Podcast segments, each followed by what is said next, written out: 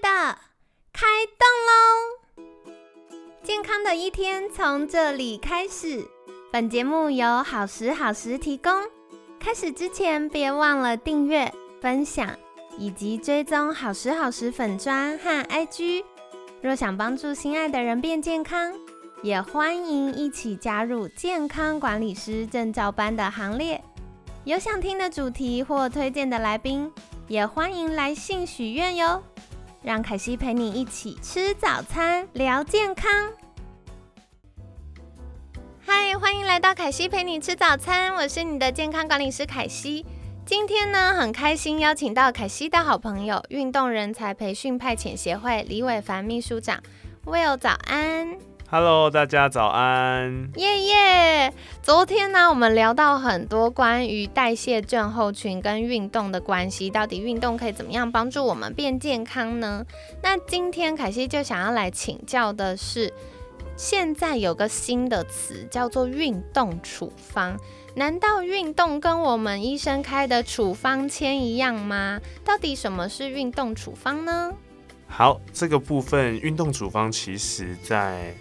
美国国家运动医学会有一个比较明确的定义，那运动处方里面需要包括我们客户的动机啊需求，然后运动的频率、强度还有类型啊这些东西综合下来才可以叫做运动处方哦。嗯，所以其实要兼顾的事情是很多的，它不是就是做一个运动而已。对它其实不是，就是啊，我每天跑步三十分钟，好，或者是啊，你就出一个课表到健身房啊，这些器材都做一遍，好，三组十二下就结束。其实没有这么的单纯。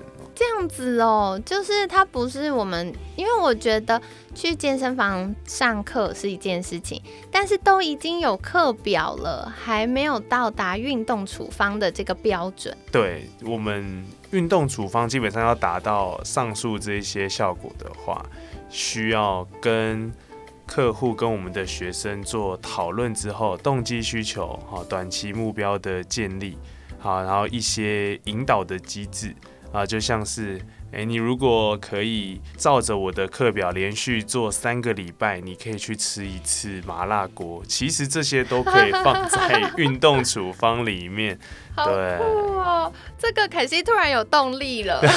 对，兼顾到动机其实很重要。对，我记得以前我在上胡林课的时候，凯西就是全班，因为我们都是几个好朋友一起上课。然后我就是全班最会哀哀叫的，就哦好累哦，举不起来了。然后那时候同学们他们上课的动机就是要支持凯西把那一堂课上完，所以同学就轮流说：“凯西加油加油，我们还剩几个，快做完喽。那做完我们一起去吃冰火汤圆吧。”大家就一起加油。所以其实动机也很重要的，动机也是在运动处方要考量的事情。对，因为如果这个处方没有办法让你的客户持续下去，把这个规划走完，那这个处方其实就等于是无效的。嗯嗯嗯，哎，这很重要哎，因为不是从专业的角度给了建议就好，还要。去顾及到客户，还要做做了才有效。对对，就跟很多人去看医生，就看了医生不吃药，就是一样的道理啦。所以还是要有执行。那接下来想请问，运动处方，因为运动听起来就是一个日常生活就可以去做的事情，所以它真的对于改善我们的健康状况有帮助吗？它是有效的吗？有的，因为运动处方的话，我们刚刚有讲到很重要，其实是运动频率跟强度。嗯，对，像有研究显示呢，如果你一周只运动一到三次以内，跟运动三到五次以上的人，运动的效果跟身体改善的状态是会差非常多的。哦，怎么说？对，因为如果你只运动一次两次，其实你身体接受到。虽然可能是高强度了，但是它休息的时间有点太长，所以你的身体其实很笨，它就是很原始的本能。你的刺激很少，它就没有提升自己能力的必要，他就觉得这个是啊，这是偶发状况哦哦，我今天好喘哦，但这是偶发状况，所以我心脏就不想自己变强。好，今天。手拿的东西都好重，但是一个礼拜才一次，那就那一次盯一下就好，我不需要把自己的肌肉变多。其实身体也是很人性化的，对，对。但是呢，运动频率的话也不能太高，啊因为我们刚刚讲三到五次比一两次的好非常多，但是一周运动七次不会比运动五次的人有更多的运动表现成长，甚至还有可能是微幅往下降。好奇妙哦，所以太多次也不行。对，就会造成过度训练的状况。嗯，所以其实，嗯，运动就是休息跟训练一样重要。对，就是保养这一部分，其实也是我们现在非常在乎的东西。哦，所以这个运动不是只有做动作而已，这个身体的科学化训练也是很重要的，要兼顾它的不同需求。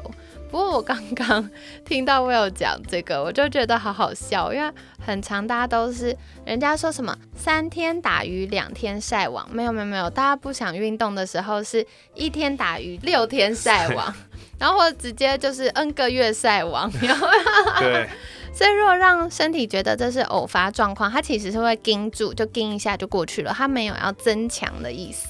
那如果它让身体觉得说，哦，这是常态性发生的，而且它常态到，如果我不变强，它就可能会造成伤害，那它才会开始觉得，哦，我需要变身体的能力要提升，这样子。对你需要给你的身体一个变强的理由。啊，好喜欢 Will，真的是给我们太多金句了。好的，所以再来的话，想请问运动处方一般来说要如何进行呢？呃，运动处方的话，一开始从前面的评估，还有身体的实验，慢慢去做调整。嗯啊、因为啊、呃你的休息时间跟你休息的方式也会有很大的差别。嗯啊像是除了运动项目之外，运动结束之后应该怎么保养？我们讲伸展跟放松，其实呃没有大家想象中那么简单。哎、对我讲一个实际的例子，像因为我以前也是运动员，那我们以前的 SOP 就是，好比赛完先包冰块，好拿保鲜膜把整个脚都缠在一起，因为我是田径运动员，哦，对，然后缠在一起，然后就这样先冰二十分钟，我们就这样躺在地上。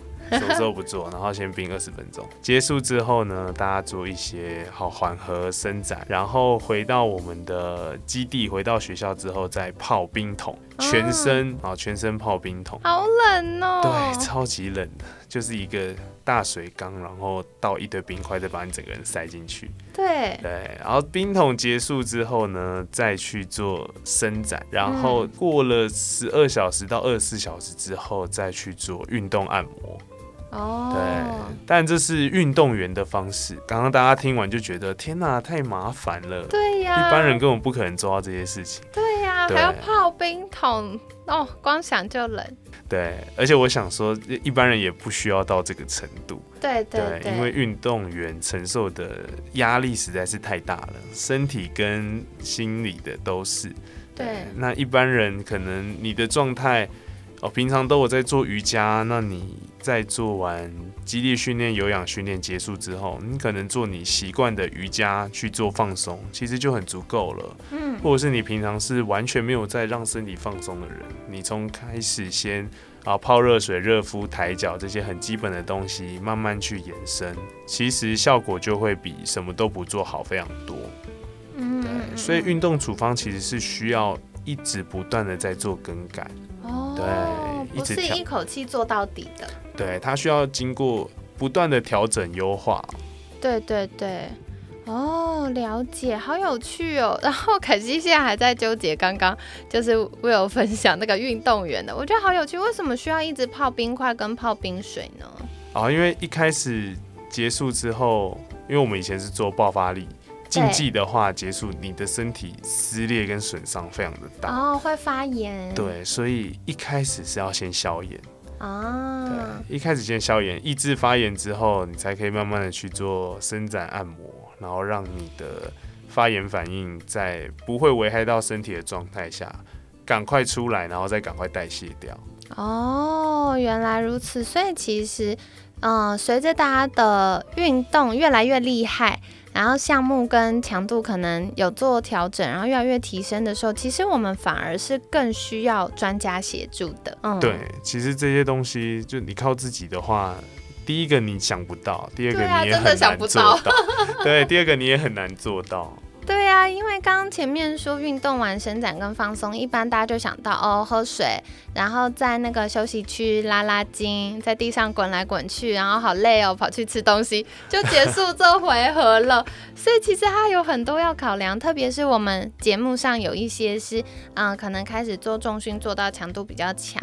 然后或者是有在单车啊、马拉松啊，或者是呃三铁的好朋友们，那这个就是更需要我们专家来给予建议，包含怎么样在运动完之后快速降低身体发炎的情形，然后帮助他在每一个阶段有一些伸展或者缓和或者是呃修复。